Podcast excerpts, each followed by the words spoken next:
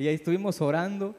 Pero yo no, no desprecio la teología, eh, al contrario, necesitamos estudiar más, pero necesitamos es- practicar, de conmigo, llevar a la práctica cada palabra. Y en este lugar se han dado los consejos, de ti depende si practicas la palabra.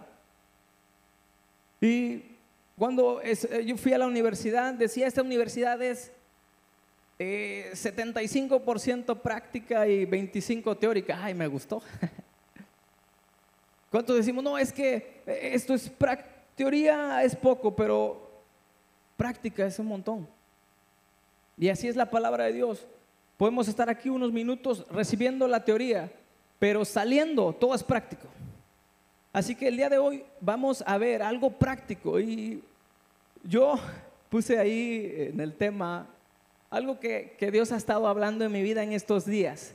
Y el tema le puse por nombre Amigos de Oración. A ver, di conmigo, amigos de oración. ¿Cuántos tenemos amigos? De verdad. Porque cuando estamos enfermos ahí se ve. ¿Quién te, quién te habla? ¿Quién te manda un mensajito? Ahí se ve también si somos, si somos amigos, ¿verdad? Pero dice la Biblia que el amigo ha de mostrarse amigos. Entonces, no necesitas esperar hasta que alguien te muestre. Tú necesitas ser e- esa persona. Digo conmigo, yo debo ser ese amigo. Amigos de oración. Todos sabemos que hay poder en la oración, ¿sí o no? Hay mucho poder. Eh, ya la mayoría tenemos algún concepto sobre lo que es oración. Que es, no, pues que platicar con Dios, que tener comunión, que estar ahí platicando, que tener un espacio, un lugar. Bueno, oración. Es bueno la oración. Pero amigos de oración tiene que ver con compadecerte de tu prójimo. Compadecerte de tu prójimo, por lo general, el hecho de tener eh, el valor real de para ir a orar por alguien, por una persona, es señal de que tenemos fe. Pero muchas veces no nos hace falta la fe. Muchas veces nos hace falta la compasión. Muchas veces nos hace falta tener compasión por los demás. Dice Mateo 9:36. Cuando Jesús veía a todos los que le seguían, sentía compasión por ellos, pues estaban agobiados e indefensos, eran como ovejas que no tenían pastor. Jesús tenía compasión por los demás. Parece que una genuina empatía entre el que ora o el que va, el que va a orar por una persona o por la persona que, eh, que vas a orar produce la diferencia. ¿Qué es empatía? Según Wikipedia dice que la empatía es la capacidad que tienen las personas de percibir los sentimientos, los pensamientos, las emociones de los demás. Pero la compasión es más intensa que la empatía. La compasión es, según Wikipedia, es un sentimiento humano que se manifiesta desde el tacto y la comprensión del sufrimiento de la otra persona. Entonces, te pregunto, ¿ah, ¿tienes empatía, compasión por alguien, por tus amigos? En esta semana que pasó tuvimos el paso del huracán.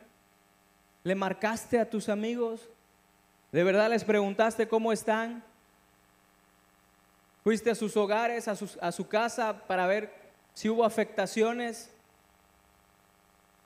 Porque yo le pregunté a varios amigos y me dijeron, no, todo está bien. todo está-". Ya me habló otro amigo, oye, aquella casa de aquel amigo está mal. Y aquella también.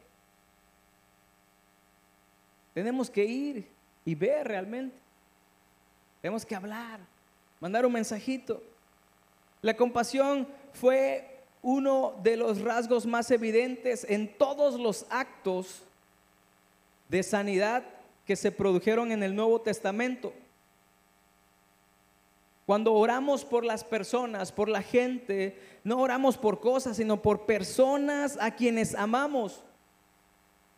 Si Dios no nos ha dado eh, compasión o preocupación por otros, nuestra fe, perdón, si Dios nos da, ha dado compasión y preocupación por otros, nuestra fe crecerá y se fortalecerá. Muchos de nosotros nomás estamos eh, esperando, escucha bien esto, esperando que alguien más ore por ti. Que alguien más esté este, buscándolo, pero tú eres la persona que tienes que orar por los demás. Tú tienes que salir y, ayudar a los demás.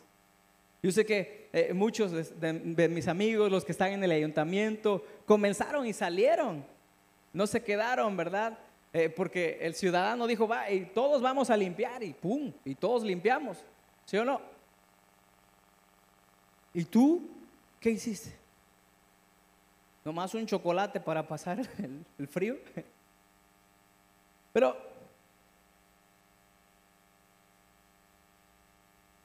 De hecho, si amamos a las personas genuinamente, deseamos para ellas muchísimo más de lo que está a nuestro alcance para dar. Por eso oramos, Señor, que tú hagas la obra, Señor, que tú bendigas, que tú, Señor, proveas, ¿sí o no? O estamos nada más, Señor, dame a mí, a mí. Yo. No, no, es tiempo de, de orar por los demás.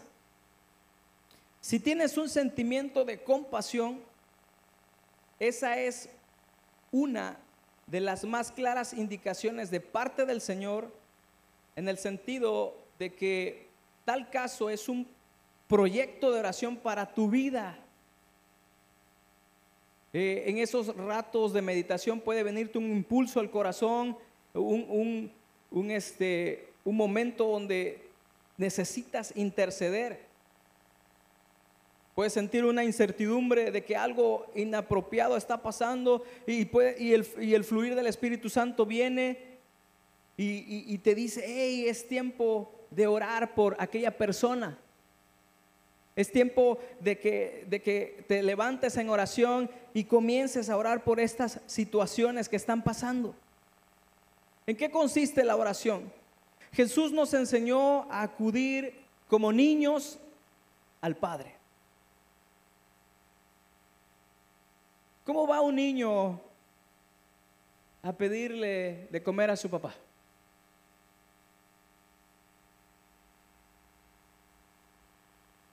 Con franqueza, ¿no?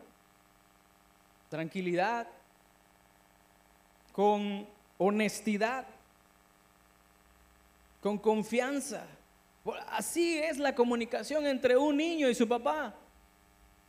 Yo admiro mucho a, a Elías, como le dice a su papá, hey papá, tengo hambre. O sea, él no se anda con rodeos.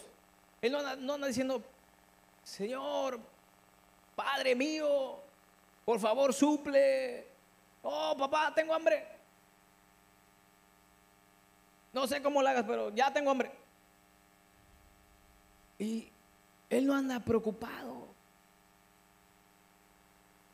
¿Cuántos de nosotros andamos preocupadísimos, agobiados? así tenemos que ir con nuestro Padre Celestial. Amado hermano, amigo, hay una intimidad entre el Padre y el Hijo que da lugar a, tanto a seriedad como a momentos de risa, a momentos de alegría. Muchos de nosotros nomás corremos a nuestro Padre Celestial cuando Está todo triste. Ay, sí corremos, ah, padre, ahora sí, estoy enfermo. No, lo, no es mi historia, pero les cuento que me enfermé. y estaba llorando y padre, perdóname. Ya me voy al cielo ahora sí. Es que ese COVID te pega en la cabeza. Yo, yo me sentía bien fuerte. No, yo estoy joven. ese COVID no me va a pegar a mí. Y ¡pum! Me tiró Dos semanas tirado. Y ahí, ay Señor. Pero bueno, acercarte a tu Padre como niño, con esa confianza, Un niño no, no este, va a esconder el pan. Eh, si hay una bolsa de pan en la casa, eh, no la va a esconder para mañana. Sino, simple y sencillamente va a esperar el día de mañana y vas, sabe que va a haber pan ahí eh, con café en la casa, mínimo. Los niños nos enseñan el valor de la imaginación. el día de hoy, qué bueno que trajeron a sus hijos y, y nos enseñan muchas cosas los niños. Pero, porque tal es el reino de los cielos, ¿sí o no? Pero también hay que, ahorita, una temporada muy difícil, bombardeados con tantas películas. Por favor, cuide mucho a sus niños. Cuide mucho a sus niños. Eh, si le, es que nuestros amigos van a ir a pedir dulces, eh, pues yo te voy a comprar dulces a morir. Pero mañana, tranquilízate. Porque nosotros celebramos la vida y no la muerte. Amén. Así que por favor en estos días cuide mucho a sus hijos. Eh, ahí que el Señor le revele lo que tiene que decir a las preguntas que ellos les vayan a hacer. Pero Dios es el Dios de vivos. Amén. Entonces, eh, cuando imaginamos, es una herramienta poderosa en la obra de la oración. Podemos ver lo que aún no es. Es como la fe, ¿verdad? La imaginación abre la puerta a la fe si podemos ver con nuestros ojos de nuestra mente que una pareja se está divorciando, pero la vemos unida, o que una persona enferma está sana, solo queda un corto paso para creer que eso sucederá. Tenemos que ver con los ojos espirituales, no tanto con los ojos carnales, porque solamente nosotros vemos noticias malas, vemos situaciones difíciles y difíciles. Espérate, ponte los lentes de Jesús y comienza a ver por fe. Amén. Entonces no debemos esperar hasta sentir el deseo de orar por los demás. La oración es como eh, como un trabajo, como un ejercicio. ¿Cuántos quieren ir al gimnasio? Yo he ido en dos ocasiones y quiero ir, pero es, es como hacer ejercicio. Al principio eh, no sabes, al principio no le agarras la onda, ahí está el entrenador y te dice, te estás lastimando, tienes que hacerlo de esta forma y ahí vas poco a poco, ahí vas poco a poco. Ya después agarras disciplina, agarras orden y ya te sientes fortalecido. Así es la oración. A veces no quieres, tu carne no quiere orar, tu carne no quiere levantarse, tu carne no quiere venir a la oración. Y nunca vas a venir si, si no te aplicas. Tienes que comenzar, vas a dar ese paso de fe. Tienes que venir este martes a la oración. Porque en la oración hay poder. Porque te estás ejercitando, porque tu, tu espíritu se fortalece. Así que ten fe, di por fe, voy a venir a la oración ya. Dile a tu esposa, por favor, pon la alarma y ya, despiértame. Eh, risa de, testimonio ¿ah? por acá. Pero tenemos que hacerlo, levantarnos ya. Eh, ya saliste del COVID hace cinco meses, ya. Ya regresa a caminar a la ciclo. Y nadie dijo amén. Ya regresa otra vez a la bicicleta. Ya pasó mucho tiempo, ya regresa a caminar, aunque sea, por favor, actívate. Regresa a orar, por favor. La oración es como el ejercicio, es, ahí vas entrenando y comienza a fluir eh, la intercesión en tu vida. Así que voy a, vamos a leer un pasaje que he estado viendo en estos días y que me impresiona muchísimo. Está en Marcos 2, vamos a leer Marcos 2 del 1 al 5 y del 9 al 12.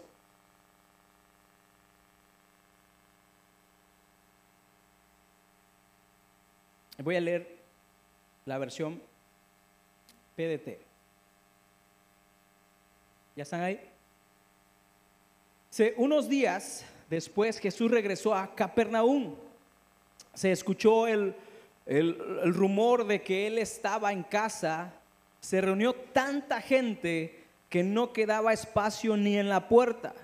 Cuando Jesús les estaba enseñando, vinieron y le trajeron a un paralítico cargado por cuatro hombres. Digo conmigo, pero. pero, como había tanta gente, no podían acercarlo, así que eh, eh, no, podían acercárselo a Jesús, así que quitaron parte del techo e hicieron un hueco por donde bajaron la camilla con el enfermo. Cuando Jesús vio la fe que tenían, le dijo al paralítico, hijo, tus pecados quedan perdonados. A partir de ahí, el 6, el 7, el 8 y el 9, habla de que ahí estaban algunos maestros, algunos fariseos y estaban pensando, oye, ¿qué, ¿por qué dice Jesús estas palabras? ¿Por qué? Ahí lo lees en tu casa todo el capítulo. Eh, ¿Por qué Jesús perdona los pecados? ¿Que Él es Dios o qué? Y, seguimos en el 9. Dice, tal vez piensen que es más fácil que yo les diga a este paralítico, tus pecados se quedan perdonados, porque eso no se puede comprobar. Pero si le digo, levántate, recoge tu camilla y anda.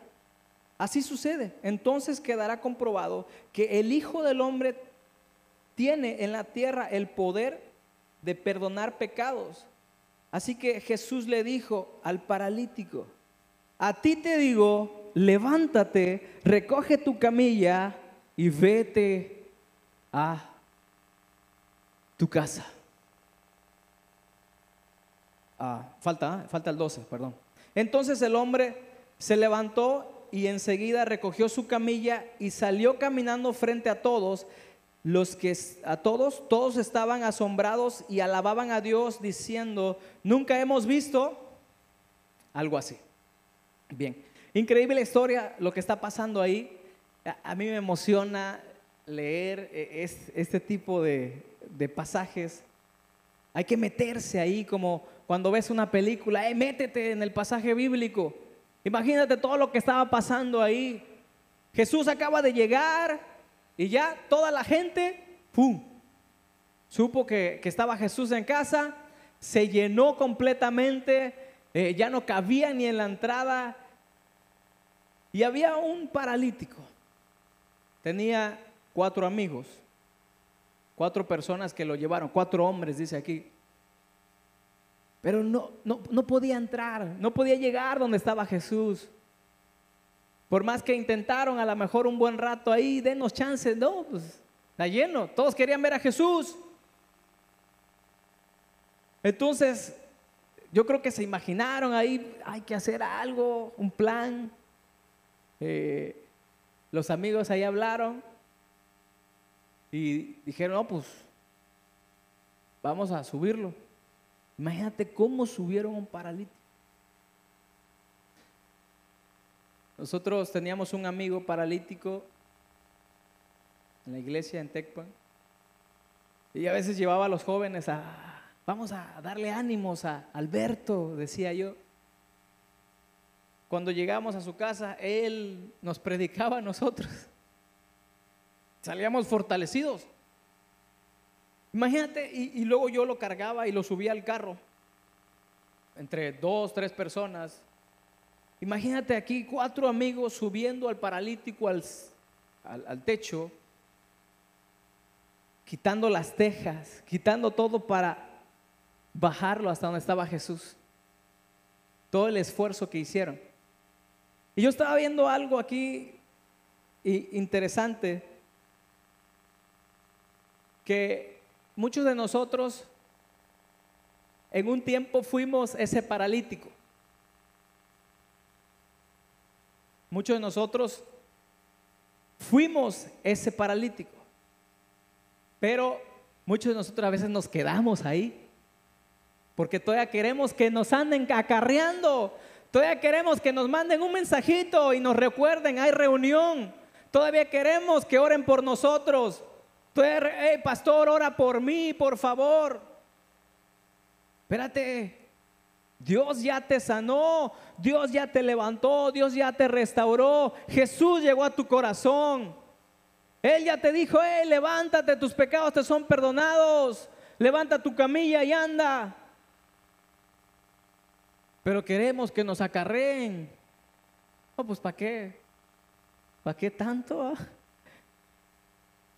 Ahora tú tienes que ser de esos amigos que traigan a un paralítico, que traigan a un enfermo, que traigan a uno necesitado. ¿Por qué no dices amén a eso? Vas a traer gente. Porque fuimos, alguien nos ayudó, alguien oró por nosotros, alguien estuvo al pendiente. Y ahora tú eres esa persona que tienes que estar al pendiente. Tú tienes que ser ese amigo. Pues le puse amigos de oración. Y yo, tuve unos amigos que no eran cristianos. Y hicimos el servicio de la Universidad de Antecpan en una agencia. Y, y es importante tener amigos. Es importantísimo. Te ayudan en, los- en las situaciones difíciles. Y sucedió que no había agua en el tinaco y, y comenzamos y fuimos a abrir la noria. Teníamos la noria enfrente, en, en medio de, de todo el taller y, y comenzamos a, prender la bomba y, y co- y comenzó a subir el agua. En eso llegan carros nuevos de, de- de otra agencia y, este, y los iban a meter a la bodega. Tenían que pasar por ahí. Allá voy yo rápido a cerrar este, eh, la noria y cierro la primera compuerta y agarro la segunda puerta y, y- quiero, voy, bajándola, pero en eso ya el chofer viene recio y nomás pisó tantito la compuerta y ¡pum! se cerró la puerta rápido. Pero yo tenía la mano ahí y no había manijas, sino unos alambres. ya ve cómo están en algunas. Y, y se me fue rápido la mano y ya cuando veo sangre, híjole, ya comencé a gritar, ¡ah! a llorar como niño. Y ya en eso llegan mis compañeros rápido y mis amigos este, que tienen una cultura diferente, que eh, tienen camionetotas grandes y traen sus acá riñoneras. Súbete rápido a la camioneta, te vamos a llevar al, al hospital. y allá voy yo con mi, con mi mano y este y, mi amigo de este lado iba gritándole a los taxistas palabras antisonantes, muévete. Y, la Nissan y la clínica, el hospital está a una calle. Creo que hubiéramos llegado más rápido caminando. Y el otro, el que iba manejando, iba pitando, muévete. Voy con un, este, un enfermo. Voy de urgencia. Y yo así. Llegamos rápido ahí a, a- urgencias en el hospital. Y ya me pasan. Y le dice a aquel amigo, muévete, atiéndame a este, por favor, rápido. Y allá me meten en un- una silla de ruedas. Me ve el médico, me limpia el dedo. Y ahí dice, quédate un rato ahí, ahorita, ahorita vemos.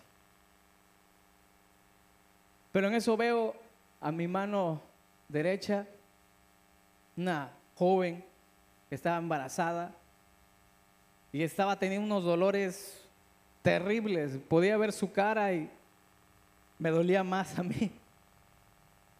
Y en eso va llegando otra persona en silla de ruedas con el pie despedazado, se ve, bueno, carcomido. Se le veía la piel, los tendones y todo rojo. Y yo así con mi dedo dije, ¿qué estoy haciendo aquí? No tengo nada.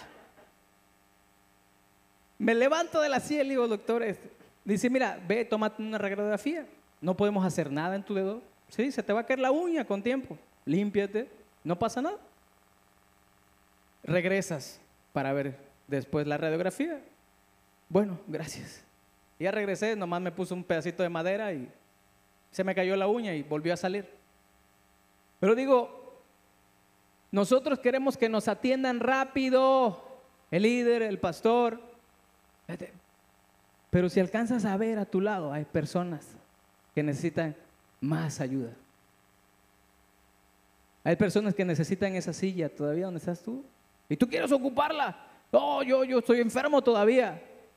No, tú no estás enfermo, dile que está a tu lado, tú estás bien. Ayuda a los demás. Ya, levántate. Ya. Eh, tu enfermedad eh, te está acabando, la ansiedad te está acabando, pero es porque estás pensando solamente en eso. Comienza a pensar en los demás, comienza a pedir por los demás. Hay personas que necesitan, que están más quebradas, que necesitan ayuda, que necesitan ese, ese lugar de urgencias. Comienza a orar por los demás.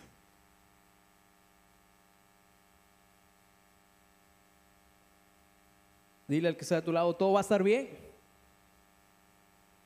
Y es real, real todo va a estar bien. Eh, ninguna persona es más grande que su vida de oración. Es clave, amigo, hermano, la oración es clave en este lugar, es clave para tu vida. Si tú no estás llevando una vida de oración, no hay nada que hacer. Tenemos que orar, tenemos que orar. Eh, eh, la oración es fundamental. Eh, algunas personas o algunos adolescentes espirituales dicen, no, yo voy a las predicaciones solamente. Espérate, la oración es más importante que la predicación. El diablo tiembla cuando tú vienes a la oración y comienzas a clamar y comienzas a interceder. Él no, él no tiembla cuando tú vienes y te sientas nada más y dices, ay, eso sí me gusta, eso no. El diablo tiembla cuando tú comienzas a abrir tu boca con fe, abrir tu boca con, con, con poder. Ahí tiembla, ahí hace la obra.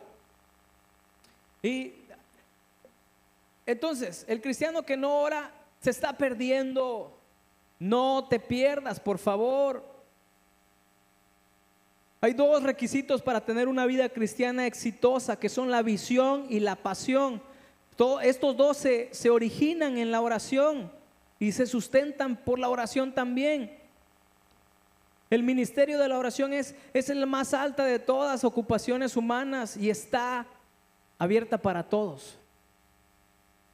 La oración está abierta. Los martes a las 6 de la mañana, pero la carne no se quiere levantar, ¿verdad? Son las 10, 11 y apenas 12, algunos. Ama, ya está el café.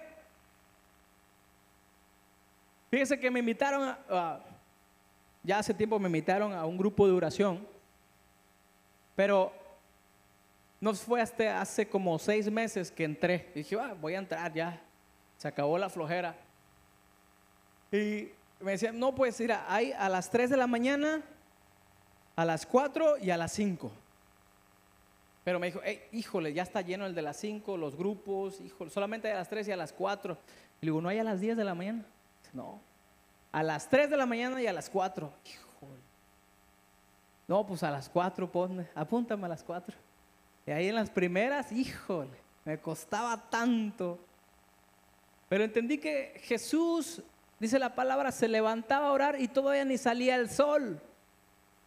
Ahorita con este horario, que sale el sol temprano, eh, creo que Jesús se levantaba como a las cuatro y media, cinco de la mañana a orar. Pero nosotros Oramos si nos acordamos para comer, si nos acordamos en la noche o para no tener pesadillas, a echar una oración. No. Entonces, debemos de orar. Entonces me metí al grupo de oración, eh, ahí estamos, ahí teníamos un buen rato, este, orando a las 4 de la mañana. Nuestro pastor también tiene un grupo de oración donde de, este, de ahí con sus amigos de la ciudad, oran por la ciudad, oran por ti, todos los días a las 6 de la mañana. Y así me encanta que en la pandemia comenzaron a, formar grupos de oración, se, había transmisiones de oración. ¿Por qué? Porque es importante. Porque a lo mejor ya, ya no vamos, pero espérate, nos levantamos y oramos. Así que dile que está a tu lado, ¿es importante la oración?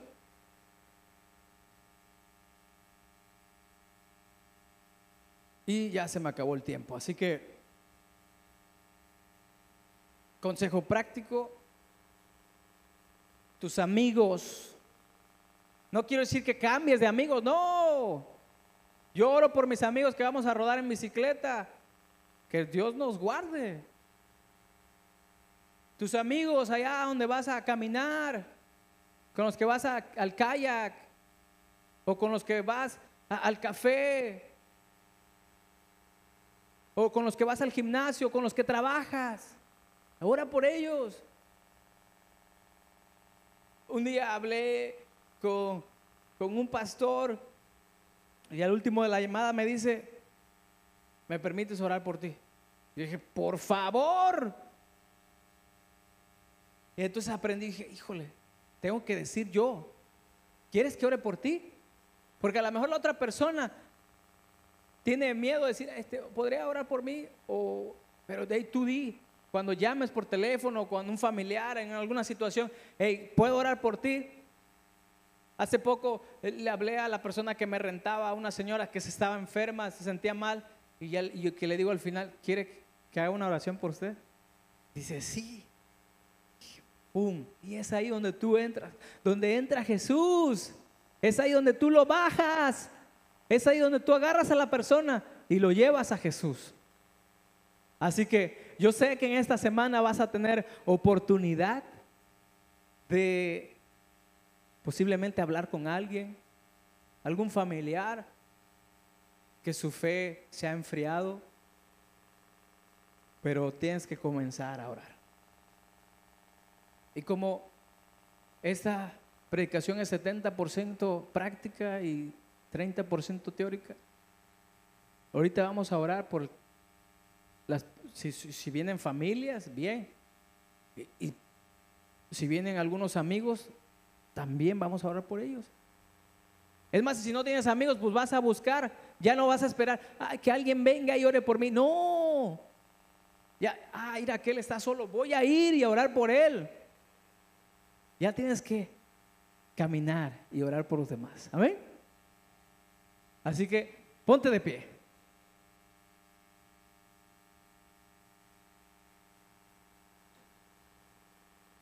Y regresa a ver si vino algún amigo tuyo con los que vas a, a rodar, con los que vas a la pizza.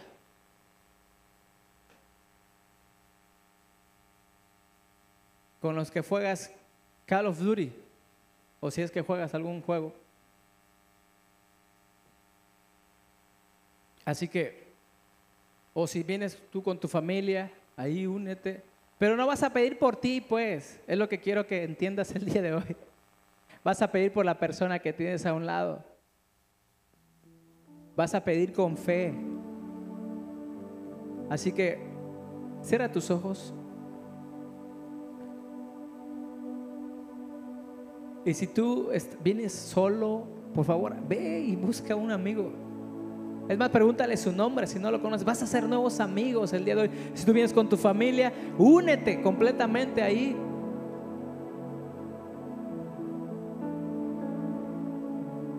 Ese es un tiempo donde Dios te está llevando a un nuevo nivel de oración, un nuevo nivel de su presencia y a un nuevo nivel de obediencia también. Así que cierra tus ojos con fe y comienza a clamar. No, no, no. Comienza a clamar con fe, pidiendo más gracia, poder, eh, sanidad.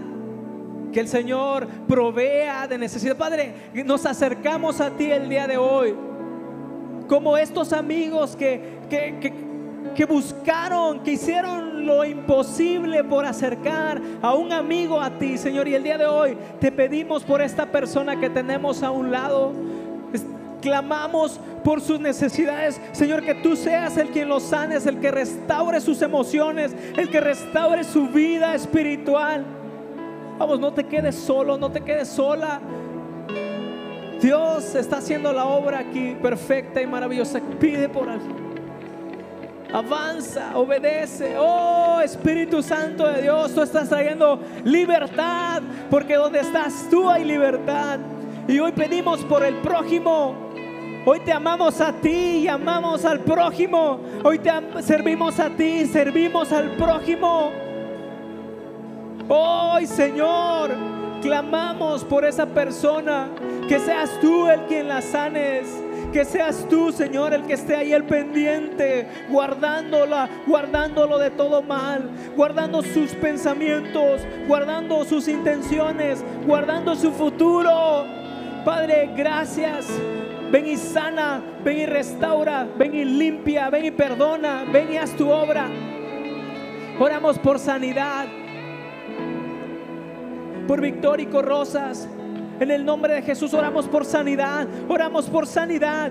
Muévete, Señor, porque donde está Jesús, y aquí está Jesús, aquí está su poder sanando, restaurando, quitando todo dolor de espalda, quitando todo dolor, todo cansancio, toda secuela de COVID en el nombre de Jesús se va porque el Espíritu Santo de Dios se mueve con libertad.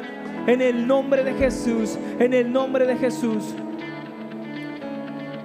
En el nombre de Cristo Jesús, vamos y comienza a hacer, oh, ahí está, moviéndose el Espíritu Santo. Ahí está. Conexiones de oro, orar por los demás. Santo, Tú eres santo. santo, eres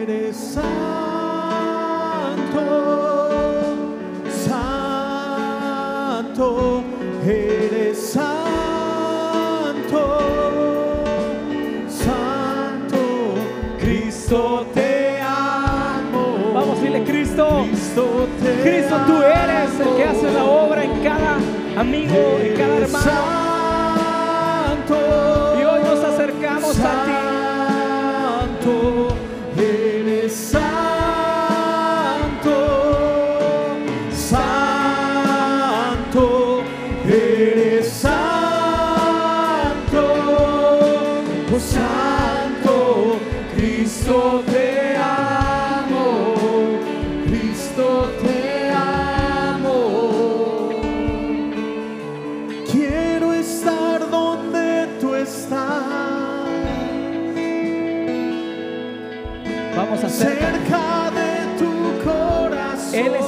este lugar. Si no has sentido es porque tú te has alejado, pero hoy acércate. Dile, no hay nadie como tú. Hoy me acerco a ti. Nos acercamos confiadamente como familia, como amigos. Dile que hoy me acerco a ti. Hoy me acerco a tu presencia. Hoy me acerco al autor y consumador de nuestra fe. Hoy me acerco al que nos llamó. Él te hizo el llamado a ti. Él vino a hacer la obra. Ahora tú ve y trae a los demás. Padre, gracias porque...